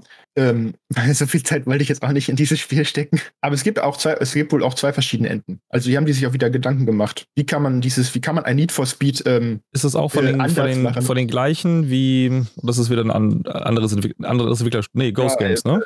Also Rivals ist von 2013 und das war noch eine Zusammenarbeit zwischen Ghost Games und Criterion. Okay. Genau, das war, das fand ich gar nicht so super schlecht. Ähm, die Steuerung fand ich hier besser. Also letztendlich haben, hat die Steuerung in Need for Speed Spielen alle diesen gleichen Hang dazu, Probleme in den Kurven zu machen. Für mich. Also ich einfach nie wirklich weiß, wie weit muss ich jetzt lenken, damit ich in der Kurve nicht wegdrifte, ähm, weil dann sind sowieso die anderen schneller. Aber ich fand das auf jeden Fall cool, mal diese andere Perspektive zu haben, äh, vom, vom Polizisten dann aus, wo ich dann gucken kann, wie, wie, wie finish jetzt, wie finische ich jetzt am besten, diesen- am besten Ja. diesen Verbrecher. Also das mit den Polizisten, das gab es ja auch damals mit Need for Speed 3 Hot Pursuit, was ja eins der ersten war, was ich gespielt habe, von 98. Ich weiß jetzt übrigens auch, der nächste Titel ist, den ich vorgestellt hätte. Oh, Oder nice. den ich jetzt erwähnt hätte. Weil es gibt ja ein Remake von 2010 on Criterion. Oh, okay, weil es gibt auch ein Remake von 2021. Hä? Was? Es gibt ein Need for Speed Hot Pursuit Remastered. Ich glaube, das ist nur nicht, äh, Was? Das ist ja, äh, today I learned. also zumindest, also es gibt klar, es gibt von 2010 den, den Need for Speed Hot Pursuit und dann gibt es jetzt nochmal 2021 ein Need for Speed Hot Pursuit Remastered. Ich weiß nicht, ob du das gespielt hast oder wirklich das von 2010. Ich weiß es auch nicht. Okay, also let letztendlich habe ich das von 2010 gespielt, egal ob es jetzt remastered ist oder nicht. Aber Ja. das von 2010 war ja auch eine Neuauflage vom alten, was du gespielt hast. Weil Hot Pursuit gab es ja auch schon früher mal. Genau, genau, genau. 98, genau. Genau, ja. 98 gab es das erste. Das habe das hab ich gespielt. Ja. Aber das ist Genau. ja, also das ist, äh, aber das Need for Speed hier Hot Pursuit, also das, das ähm, von 2010 ist ja schon noch ein eigenes Spiel und es ist nicht das, also da- das ist kein, also es ist ja ein Remake, kein Remastered. Ja. Ja, genau. Und das zweite, was jetzt 2020 rausgekommen ist, halt ein Remastered vom 2010er. Ja, also nochmal ein hübsch, ja. Aber es macht doch voll Sinn, also wenn man so ein bisschen guckt, was, was so das Prinzip, also wo, wo das, oder was das Prinzip von dem Spiel ist, ähm, da macht das schon Sinn, dass es auf dem alten, auf dem ganz alten Spiel basiert, weil hier hast du quasi Need for Speed Rivals nur ohne Story. Also das Spiel konzentriert sich halt noch viel mehr, also konzentriert sich nur auf die beiden Gameplay-Elemente. Du bist ein Cop oder du bist ein Rennfahrer. Ja. Das fand ich gar nicht mal so schlecht. Also ich, ne, ich habe dadurch, dass keine Story da ist, gab es auch nicht, was ich schlecht finden konnte. ähm, aber es war nicht ganz, ganz, ganz cool zu sehen, wie du dann auch die Polizei leveln kannst, wo du verschiedene Fähigkeiten noch bekommst, verschiedene Polizeiautos. Weil hier hast du dann auch die Möglichkeit, sowas wie ähm, diese Spikes zu werfen, die dir deine Reifen zerplatzen lassen. Du kannst Helikopterunterstützung anfordern ähm, oder Straßen sperren. Genau, das gab's auch noch. Das konntest du dir alles freischalten, wenn du diesen Polizeistrang gespielt hast. Und es hat und die Steuerung war ein bisschen besser, fand ich jetzt. Damals, ja, 2010, äh, hat man noch gute Steuerung gemacht. Ja, ich weiß nicht, vielleicht habe ich mich auch einfach dran gewöhnt, aber wenn ich so Hot Pursuit mit Heat vergleiche, fand ich, die, fand ich die Steuerung besser. Also vielleicht geht das einfach immer nur leichter in so eine, in so eine andere Richtung, die mir besser gefällt. Ich weiß nicht, oder ich habe mich halt echt dran gewöhnt. Ne? Auf jeden Fall, ähm, genau, hast du ja da einmal dein Polizeiteil und wieder dein Rennen, dein, dein Rennen fahren, wo du, ne, wo du deine Autos freischaltest, du fährst ähm, entweder Runden oder deine Sprintrennen von A nach B, Zeit fahren. Du musst, kannst auch trotzdem von der Polizei hinkommen, weil die in deine Rennen eingreifen. So viel gibt's doch gar nichts zu, zu sagen. Ne? Es war halt ein Remake, es hat nicht so viel ähm, verschiedene Sachen zu bieten. Es ist solide in dem, was es tut. Das zweitbeste Need for Speed, was ich da gespielt habe. so, kommen wir nun. Das No to Number One. Number One. Und zwar Need for Speed Payback. Payback wo ist es denn? Da ist es von 2017 von Ghost Games. Und das fand ich echt nicht schlecht. Das hat mir schon doch auch Spaß gemacht. Äh, ich, ich verstehe nicht, warum hier die Steuerung so gut funktioniert hat. Es hat einfach, es hat einfach, war flüssiger. Ich habe verstanden, wie mein Auto fährt, konnte gut um Kurven, äh, Kurven fahren. Ja, und es hat Spaß gemacht. Es wird ähm, dann doch eine Story erzählt, die ich gar nicht schlecht fand auch weil der Hauptcharakter nachvollziehbar und sympathisch ist. Ne? Es ist kein flotter äh, Sprücheklopfer, nicht so ein Hipster-Typ. Es ist einfach, es ist ein cooler Typ, der sympathisch ist, nachvollziehbare, sagen wir, moralische Werte vermittelt, ne? weil er sich für seine Freunde und so weiter einsetzt. Das fand ich gut. Also mit dem konnte ich auch so ein bisschen mitfiebern. Was ich sehr schön finde an, deiner, an deinem, deinem Ding, ist, es ist ja so, wenn ich manchmal an unseren Podcast denke und ich komme bei, bei manchen Filmen so, vor den, wo meine, wo ich Filme sehr gut finde oder gut finde, deren Kritiken jetzt nicht so Bombe waren. Ja. Ich finde das sehr lustig, dass du das manchmal bei Spielen schaffst. Weil ich habe jetzt so in der Zwischenzeit, während du halt über die, die Need for Speed-Reihe gesprochen hast, habe ich mir halt die Metacritics angeguckt von den Spielen. Ja. Und das, was bei dir auf Platz 1 ist, ist beim Metacritic fast auf dem vorletzten, ist auf dem vorverletzten Platz. Okay. Ja, also, ich habe ja, ich habe auch gesehen, dass sie so ähm, Hot Pursuit und ähm, war das Rivals, Rivals ja. halt ihr, ihre komischen Best Racing Game Preise gekriegt hat. Ja, also also zum Beispiel, also das, das Top Need for Speed ist halt Need for Speed 3 Hot Pursuit von 98. Das hat einen Metacritic von 88. Ja. Which is war, fine. Ja. Ne, war, dann kommt das von 2010 mit 86. Ähm, Den? Äh, ach so, Hot Pursuit, ja. Hot Pursuit von 2010. Ja, gut, macht dann Sinn, ne? So, und dann hattest du, jetzt muss ich gerade gucken. Was kommt eigentlich als nächstes dann? Dann kommt Brennender Asphalt von 99. Ist der Nachfolger High von Hot Pursuit. Ja. ja. Dann, und dann kommt äh, Need for, also Shift 2 Unleashed. Ah ja, das, und das ging aber auch eher so in diese Rennsparte. Ja. Also in diese professionelle Rennsparte, ja. ja und von den neuen ist halt das, das, das nächste, was jetzt irgendwie so nach 2010 rausgekommen ist, ist das Most Wanted 2012, was noch einen guten, also einen 78er-Score hat. Das ist ja auch ein Remake. Genau, genau, genau. Ähm, und dann das Hot Pursuit Remastered. Also NFL Rivals ist das einzige von 2013, was einen 76er Score noch hat. Dann kommt das Hot Pursuit Remastered und dann alles, was danach kommt, ist halt eher so. Also Heat ist bei 71. Ha, also das Rivals so gut abgeschnitten hat, kann ich noch irgendwo nachvollziehen weil diese, diese Story-Variante oder das, wie die es da aufgebaut haben, ich kann verstehen, warum ja. man das gut finden kann. Ja. Ne, das ist einfach Hot Pursuit, nur extended. Ja. Zum Beispiel unter, denn das Need for Speed von 2015 ist bei 68. Heat? Oder was, was, was? Nee, was nee, Need for Speed, einfach Need for Speed 2000, von 2015 ah, so. ähm, ist bei 68 und Payback ist halt bei 62. Und dann kommt nur noch NF Need for Speed World und The Need for Speed, das allererste, das keinen Metacritic-Score hat. Du kannst mir nicht erzählen, dass es irgendjemanden gibt, der Heat besser findet als Payback. Anscheinend gibt es wohl Menschen, weil von der, von der Bewertung her, äh, aber äh, ist jetzt nicht so, ne? Ich finde das halt, also ich finde das halt interessant, weil in nämlich das, was du ähm, äh, mit, der, mit der Story in dem Sinne, das hat das, was so kritisiert, aber die geskriptete Geschichte.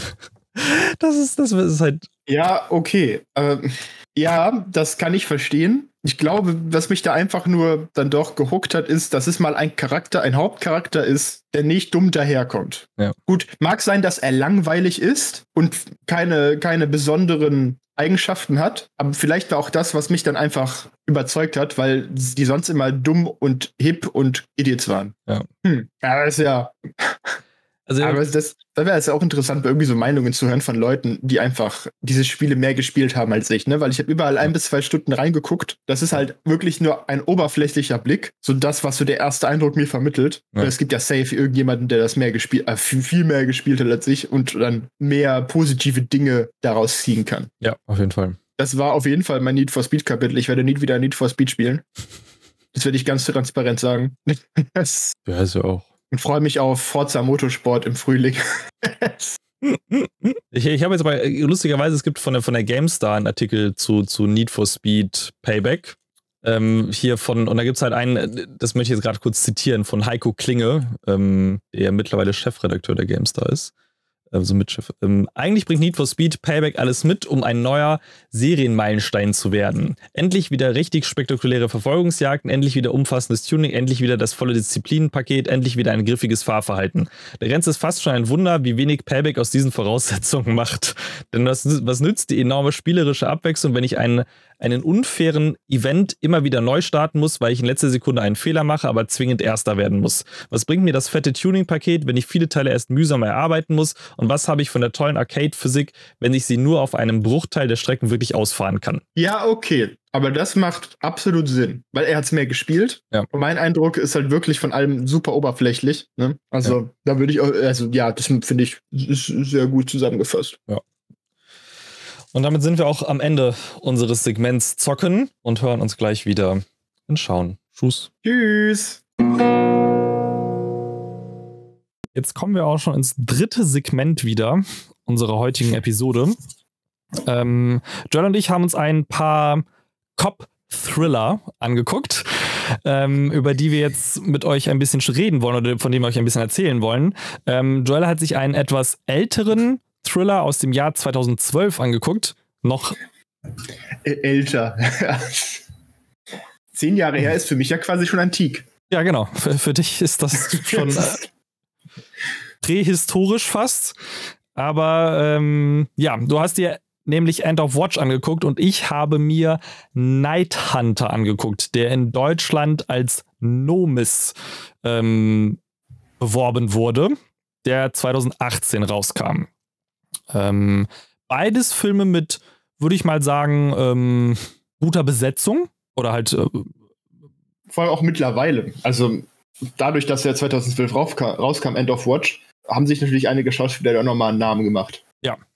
Denn ähm, ja, lass uns doch mal mit, lass uns doch mal chronologisch anfangen. Wir gucken uns erstmal den, den ähm, älteren Film an mit ähm, Jake Gyllenhaal und Michael Pena in der Hauptrolle. In der Tat. Also, End of Watch. Äh, ja, ich habe tatsächlich so so ein kleines, ich weiß, ich bin sehr interessiert auch an so, an so, ich sag mal, Handkamerafilmen, so Mockumentaries und so weiter. Sowas wie Cloverfield, Blair Witch Project und so. Und End of Watch reiht sich da halt direkt ein. Das ist, äh, also man beobachtet ähm, die Polizisten Brian Taylor, gespielt von Jake Gyllenhaal, und Mike Zavala. Ich musste mal an Destiny denken, weil der Typ da auch Zavala heißt. Äh, gespielt von Michael Peña. Und äh, man beobachtet das halt durch die Kamerasicht von Brian Taylor, der es halt alles aufnimmt für sein Studium, weil er will Detective werden und so weiter. Man verfolgt die so ein bisschen auf so Patrouillen, ähm, nee, nicht Patrouillen, wie heißt es denn? Patrouille war, das, Streife. war das Militär. Streife, Patrouille war Militär. Ja, in den USA ist das äh, Ist alles Militär. ja. Genau, man verfolgt die auf so ein bisschen, was die auf Streife machen, so Einsätze. Ähm, was bei denen auch so privat passiert, bekommt man auch mit. Bis die dann so nach und nach äh, auf die Spur eines Drogenkartells geraten. Ohne dass sie es wirklich eigentlich planen, sondern einfach nur dann immer weiter da ermitteln. Und am Ende kommt es hart auf hart. Also ich fand den Film sehr gut. Mich hat's gewundert, dass der dann doch relativ unterm Radar war. Man hört ja wirklich nicht viel. Also ich habe kaum was von dem gehört bis jetzt. Ähm, oder auch generell so über die letzten Jahre. Und dabei ist der halt, ich finde, sehr gut. Der ist ähm, äh, directed, gemacht von äh, David ähm, Ayer, A-Y-E-R, der auch vorher mitgearbeitet hat an Filmen wie Training Day, ne, der mit hier mit Denzel Washington oder SWAT, der, das ist ja auch so ein Polizei-Action. Äh, Fast and Furious willst du nicht sagen, ne? Und äh, das habe ich großzügig überlesen. ich wollte einfach. Nee, der war ja nur Writer. Da hat sich ja noch war. Ich sehe das ja gerade erst. Das war ja beides im gleichen Jahr und er hat einfach seinen ganzen Gehirnschmalz für Training Day verbraucht und bei Fast and Furious hat er einfach den Stift falsch rumgehalten. Jetzt macht das alles Sinn. ja, aber ja, er hat halt so. David, David A. hat ja auf jeden Fall einige Filme gemacht, die halt ähm, auch gut angekommen sind. Ne? Also, aber er hat, man muss halt auch sagen, er hat schon ein sehr großes ähm, Fable für Kopffilme oder für Polizeifilme. Ja, also, ne, das ist Fall. also fast alle ähm, Filme, die er gemacht hat, haben irgendwas mit Polizei zu tun. Also viele, ne? Bis er, also der hatte zwischendurch da mal so einen Stint mit Fury und Suicide Squad, aber danach kam auch direkt wieder Bright, der Netflix-Film, der ja auch äh, sich sehr mit der Polizei beschäftigt. Aber ich finde, man merkt, man merkt das auch, dass er sich so viel mit dem Thema beschäftigt hat, weil der Film wirkt sehr authentisch. Ähm, wo das gefilmt ist, wie die Ausrüstung dargestellt wird, wie die Polizisten miteinander reden, so mit den Handzeichen, ähm, mit den Codes, mit den Streifennamen, also generell der Umgangston. Es kommt einfach alles sehr realistisch und authentisch rüber. Also ich kann es jetzt natürlich nicht beurteilen, wie realistisch das jetzt wirklich ist, weil ich habe natürlich keinen Plan von, wie jetzt der Polizeialltag äh, in den USA verläuft. Aber es wirkt schon sehr, sehr echt. Es gibt wohl auch so ein, ähm, ich weiß gar nicht, wie legit das ist, aber es war wohl so, dass bei einer Szene ein Polizeihubschrauber über die geflogen ist und dachte, das wäre eine Streife von, also eine echte Streife. Und da halt die, natürlich, ähm, die Schauspieler auch schon die Codes kannten, haben die das einfach mit in die Szene eingebaut und dann das Handzeichen zum, äh, zum Helikopter gegeben. Also Code 4 war das dann bei denen, da haben die halt eine 4 hochgehalten. Also mit Handzeichen 4, so von wegen alles gesichert und dann ist er wieder weggeflogen. Weiß gar nicht. Also, fand ich ganz cool. Aber ich muss sagen, das Beste an dem Film ist eindeutig die Chemie zwischen Jake Gyllenhaal und Michael Pena. Also, das sind halt die absoluten besten Freunde, ne? Die kennen sich aus, also im Film kennen die sich aus der Polizeiakademie, ne, als sie gleichzeitig angefangen haben. Und die Chemie zwischen beiden, es ist so geil. Es ist einfach richtig schön, wie die sich unterhalten, sich dann die ganze Zeit Trash-talken, aber dann auch immer irgendwie besorgt sind, während den Einsätzen sich, sich hypen. Man kriegt richtig den Eindruck, dass, dass, dass halt echte Freunde sind, dass die auf sich aufeinander erzählen können, richtige Partner. Ne? Also es, ja, das sind halt Schauspieler, aber die können das halt so gut, haben das so gut übergebracht. Ich war echt begeistert. Also es ist einer der Punkte, die den Film auch wirklich, wirklich tragen. Würde vielleicht zusammenhängen damit, dass die beiden das ähm, Training für den Film auch zusammen gemacht haben, soweit ich weiß. Ja, macht, macht auf jeden Fall Sinn. Ja. ja, also wenn du halt, also es ist ja meistens so, dass Schauspieler, wenn sie für solche Rollen, besonders halt im, im, im wenn die halt irgendwie Polizei oder sowas machen, dass die nochmal irgendwie so ein besonderes Training kriegen mit auch, ja. wie wir jetzt eben schon hatten, mit den ähm, Codes und sowas. Ähm, und wenn die natürlich dieses Training zusammen gemacht haben, so wie es, also wie es heißt, in Anführungszeichen, also gesagt wird, ähm, hilft es natürlich, dass man schon vorher so ein gewisses, wir machen das zusammen und wir, wir kommen gut miteinander klar und wissen halt auch schon ein bisschen die Dynamik, wie beide sich verhalten halt. Ne? Das, ist, das hilft, glaube ich, sehr, sehr, sehr, sehr stark. Ähm, und da ist ja auch, Jake Gyllenhaal ist ja auch relativ bekannt dafür, dass er mit seinen Co-Stars in Filmen vor den Filmen auch noch relativ viel zusammen macht und auch ähm, trainieren geht. Und so. Das weiß ich zumindest ähm, von den jetzt von den neuesten Sachen, wo er mit ähm, in dem Spider-Man-Film mit Tom Holland, der, ja, der ähm, ähm, Far From Home, wo die halt auch sehr, sehr viel zusammen ähm, trainiert haben dafür. Ähm, also, das ist halt, ich glaube, das ist auch was, hm. also was den, was Gyllenhaal so ein bisschen ja auszeichnet, würde ich jetzt einfach mal behaupten. Würdest du. Also, also ja. Von der, von der, der Story her. Ein sehr Ja. Von der Story. End of Watch. Grob umrissen. Achso, ja, ich meine, das habe hab ich am Anfang kurz erwähnt, äh, aber da, da ist es halt nicht so komplex, ne? Die haben halt ihre, ihre Streifen und dann finden sie, dann haben sie auf einmal so eine Streife mit, ähm, weil sie halt Drogen finden und die verfolgen die Spur dann so ein bisschen und geraten dann ähm, an, an das, an so ein großes Kartell, was ja dann irgendwann, also das Kartell wird dann irgendwann dann ausschalten, dann ist halt, ja. W würdest du das als äh, in Anführungszeichen Generic Story bezeichnen oder würdest du schon sagen, dass es so ein bisschen was Besonderes hat? Also macht, also ne, wenn wir jetzt über den Film reden, wenn wir den bewerten wollen würden, ne, also von der schauspielerischen Leistung her würdest du dem Film, würde ich jetzt einfach mal von dem, was du bis jetzt erzählt hast, wahrscheinlich so eine 5 von 5 geben. Absolut. Absolut. Also, es ist schon sehr überzeugend, ja. Nee, halt, die Story ist auf jeden Fall nicht, äh, ich würde den Film jetzt nicht wegen der Geschichte, sagen wir, weiterempfehlen. Okay. Also, Also die das ist nicht schlecht, aber ja, es ist halt eine Polizeigeschichte. So 3 von 5 hätten wir, würdest du jetzt, oder? Für die Storyline. Oder Nee, weniger. weniger? 2 von 5 sogar nur? Ja. Okay. Es, es ist halt, es ist nicht komplex, aber das muss sie gar nicht sein. Okay. Also in, in dem Szenario, das halt aufgebaut wird, die Story muss gar nicht komplex sein. Also du, sie lebt dann wahrscheinlich von dem, von der, von der Kamera und einfach von dem, wie die beiden miteinander agieren. Genau, die Charaktere tragen das und vor allem die Machart. Ne, die sehr Mhm. detaillierte. Also detailliert ist natürlich so eine Sache bei Handkamera, weil da auch alles sehr verwackelt ist.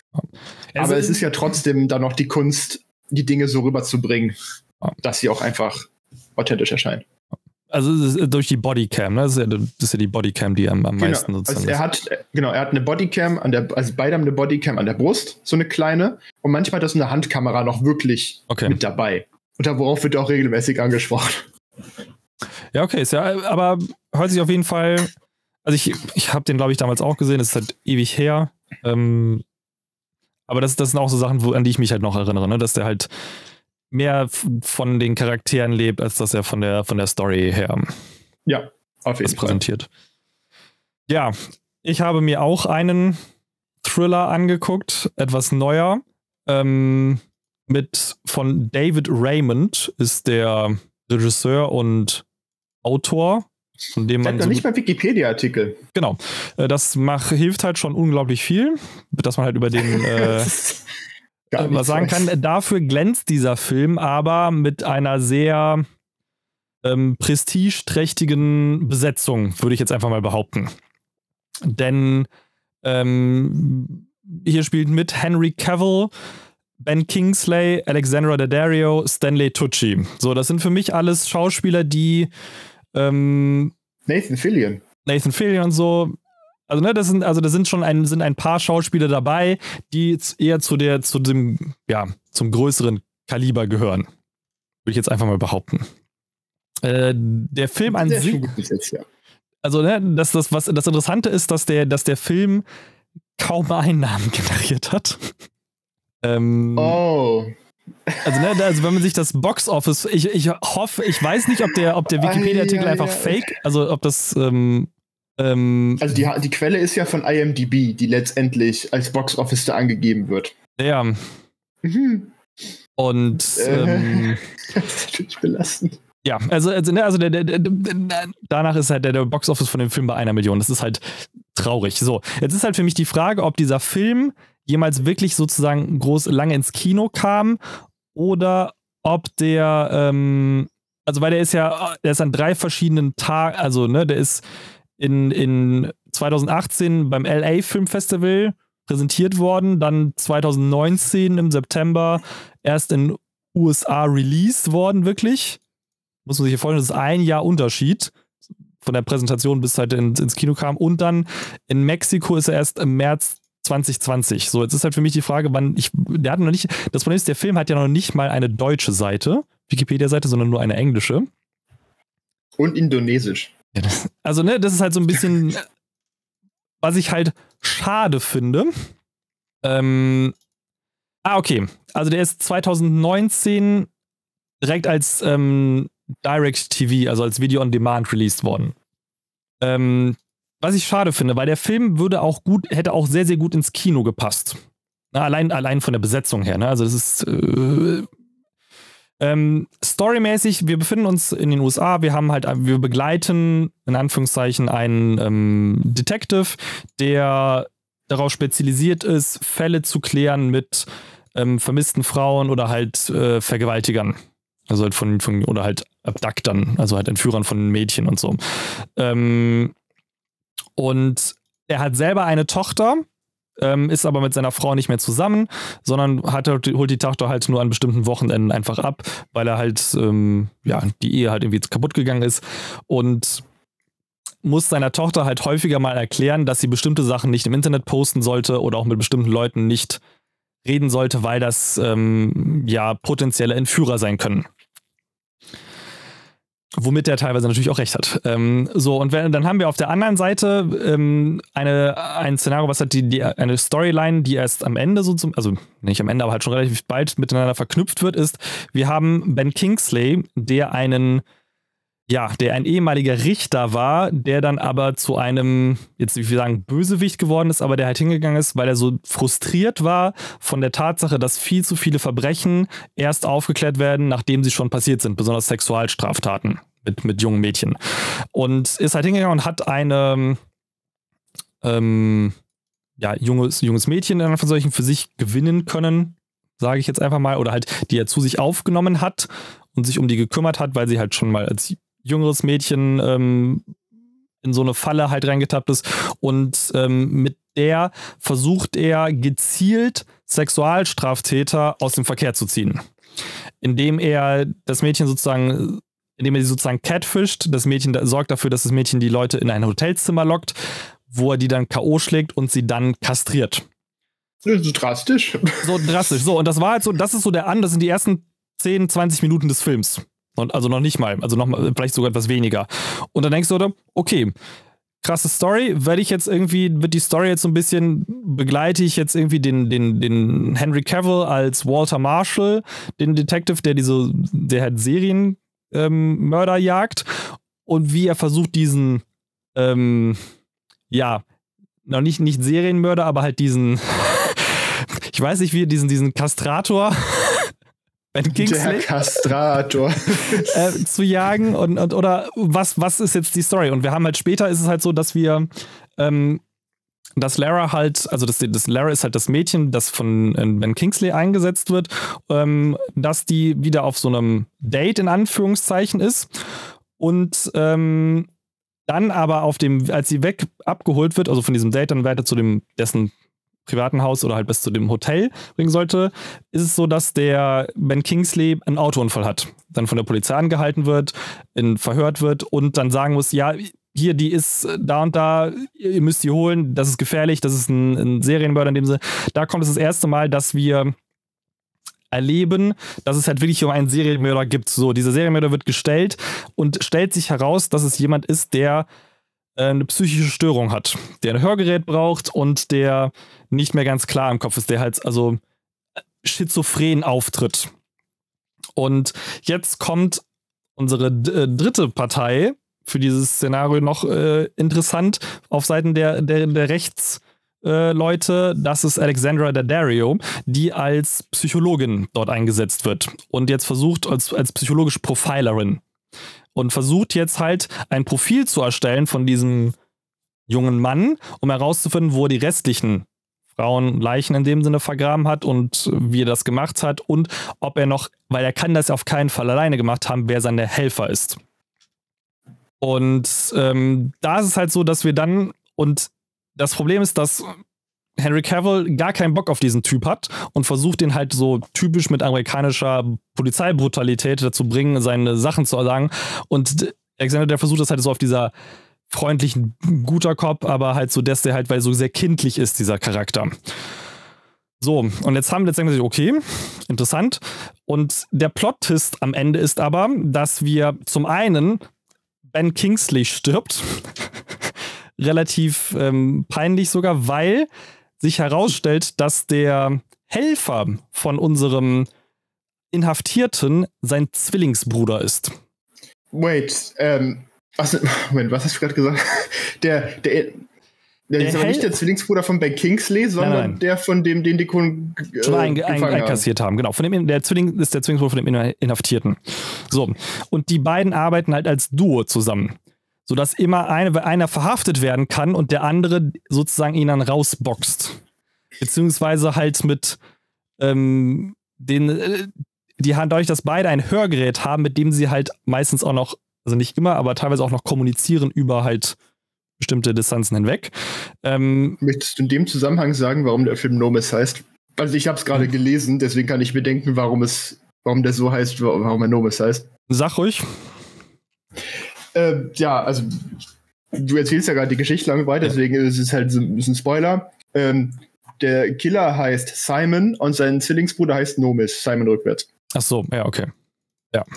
Ähm, genau, also die sind halt, also das ist halt, und da geht es halt in dem Sinne darum, dass die, dass wir halt jetzt Henry Cavill versucht halt diese, diesen Bruder zu jagen und auch was sie am Ende halt schaffen mit einer, ja, sagen wir halt so, es ist Sterben halt, also Ben Kingsley wird halt von denen überlistet auch und, ähm, und er wird halt am Ende überführt, weil ähm, sie ihm das Gefühl gegeben haben, äh, dass er der Klügere ist. So, und das ist halt die einfachste Methode gewesen, ähm, ihn halt dazu bringen, etwas zu tun, was er normalerweise nicht tun würde. Und ähm, da auch die Tatsache, dass er seinen Bruder, halt seinen gestörten Zwillingsbruder halt schützen möchte. Ähm, und es endet halt auch darin, dass die dass also auch der, ähm, hier der Simon und Nomis, dass beide sterben. Also die ähm, versuchen halt, sind halt weggelaufen, ähm, haben die Rachel zu einem Zeitpunkt entführt, weil sie es halt geschafft haben, Leute davon zu, zu überzeugen, dass ähm, deren Liebsten in Gefahr sind. Also die haben es beim ersten Mal, als er befreit wurde, haben sie es geschafft, indem sie halt das Kind eines anderen Detectives entführt haben ähm, und dann eine Bombendrohung gemacht haben im Polizeipräsidium, sodass der andere halt muss halt das ganze Haus muss halt evakuiert werden und dabei ist halt der eine Bruder, der inhaftiert war, rausgebracht worden.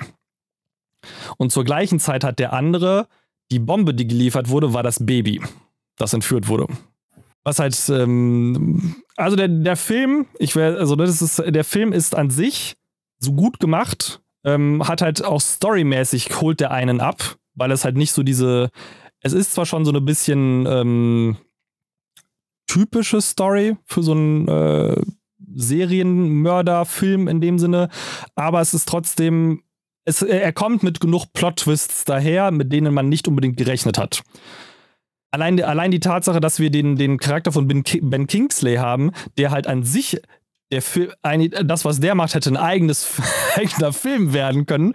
Ähm, dass der halt dass der halt andere ähm, Serienmörder oder halt ähm, Vergewaltiger und sowas aus dem rausnimmt, aus dem äh, aus ihrem alltäglichen und dann haben wir halt diese diese diese Geschichte von dem plötzlich von dem diesen zwei Brüdern, von denen der eine halt sehr kindlich ist und der andere halt ähm, so ein Sexualstraftäter ist. Aber die beide voneinander abhängig sind. Was ist für dich der stärkste Punkt an diesem Film? Weil es, die, die ähm, Bewertungen sind jetzt schon eher negativ, also äh, eigentlich deutlich negativ. Ja, Und der Erfolg spricht ja auch nicht für sich. Aber du hast es natürlich jetzt nicht in dem Film links und rechts weggebasht. nee, also kann, ich, ich sagen wir halt so. Das hängt vielleicht damit zusammen, ich mag Criminal Minds. Ich habe, ich fand das im Endeffekt, für mich fühlte sich das so ein bisschen an wie eine Criminal Minds Folge. Dementsprechend fand ich es halt cool. Ähm, weil ich fand die Char also für mich haben die Charaktere in dem Sinne gepasst. Es war manchmal so ein bisschen, ähm, ja, äh, over the top vielleicht, aber ich, äh, es hat sich halt trotzdem, also ich fand Henry Cavill als in seiner, passte halt in seiner Rolle und äh, es, es war alles plausibel für mich, das, was passiert ist. Ähm, es ist natürlich, natürlich würde ich dem, ist jetzt das, ist der Film jetzt nicht das, ist kein Premium-Film, ne, ist jetzt aber, ähm, also besonders halt, also das, ich glaube, das, was, was, weshalb der Film vielleicht viele Kritiken bekommen hat, weil er halt so viele hochpreisige Schauspieler drin hat, die halt sozusagen nicht zu, nicht ihr Dings aus, also ihr Potenzial ausleben konnten. Und ähm, für mich war es aber, ich, da ich ihn für mich als eher als, als, als Krimi-Story oder als Krimi einfach gesehen habe, fand ich ihn in der Hinsicht sehr solide. Und ich fand auch den Plot-Twist gut genug. Also, ne, es ist, der war, es war ein Plot-Twist, der nicht unbedingt zu erwarten war. Gut, was aber nicht zwingend die Qualität eines Plot-Twists dann irgendwie äh, positiv hervorhebt. Ja. Also, ne, was, was die Kritik ist ja auch in dem Sinne, dass es halt einfach ein solider Film ist, der nicht jetzt über sein, über das Maß hinaus begeistern konnte. Aber das ist halt dann einfach, ähm, einfach dem geschuldet, dass es, es ist halt eine etwas längere Criminal Minds Folge. Das ist, das ist ein schönes Fazit, ja. ja, das ist halt, also, das ist das, was, wie ich den Film bewerten würde. So, das ist halt, ähm, ich fand ihn gut. Es ist eine, es ist ähm, für eine Abendunterhaltung, er ist nicht zu lang, ist ganz angenehm. Wie gesagt, wenn, es ist halt wie wenn du zwei Criminal Minds Folgen gucken würdest. Ist der irgendwie grafisch? Also ab wann ist der? Ähm, oder fandst du ihn jetzt irgendwie brutal oder so? Also ich fand ihn jetzt, also ich glaube schon, dass er ab 16 ist. Wegen der Thematik. Ja, klar, wegen dem Thema. Ja. Ähm, aber der war jetzt nicht über die Maßen grafisch. Also du siehst jetzt nicht okay. irgendwie. Du siehst kein Blutspritzen und sowas. Wie der nein, nein, nein, nein, nein, nein, nein. Ja, okay. Also deshalb, ne, deshalb fand ich ihn halt. Ich fand ihn solide. So. Aber deshalb würde ich ihn auch nicht, also ich hätte ihn, ne, ich hätte ihn auch nicht als Thriller in dem Sinne deklariert. Sondern als Krimi. Ja. Ja, und dann sind wir auch schon am Ende angekommen unserer heutigen Episode. Ähm, ich hoffe, ihr hattet Spaß beim Zuhören. Gebt uns doch auch gerne nochmal Feedback zu den äh, Themen, die wir heute besprochen haben. Und wir hören uns beim nächsten Mal. Okay, kein Tschüss von Joel. Tschüss. Tschüss.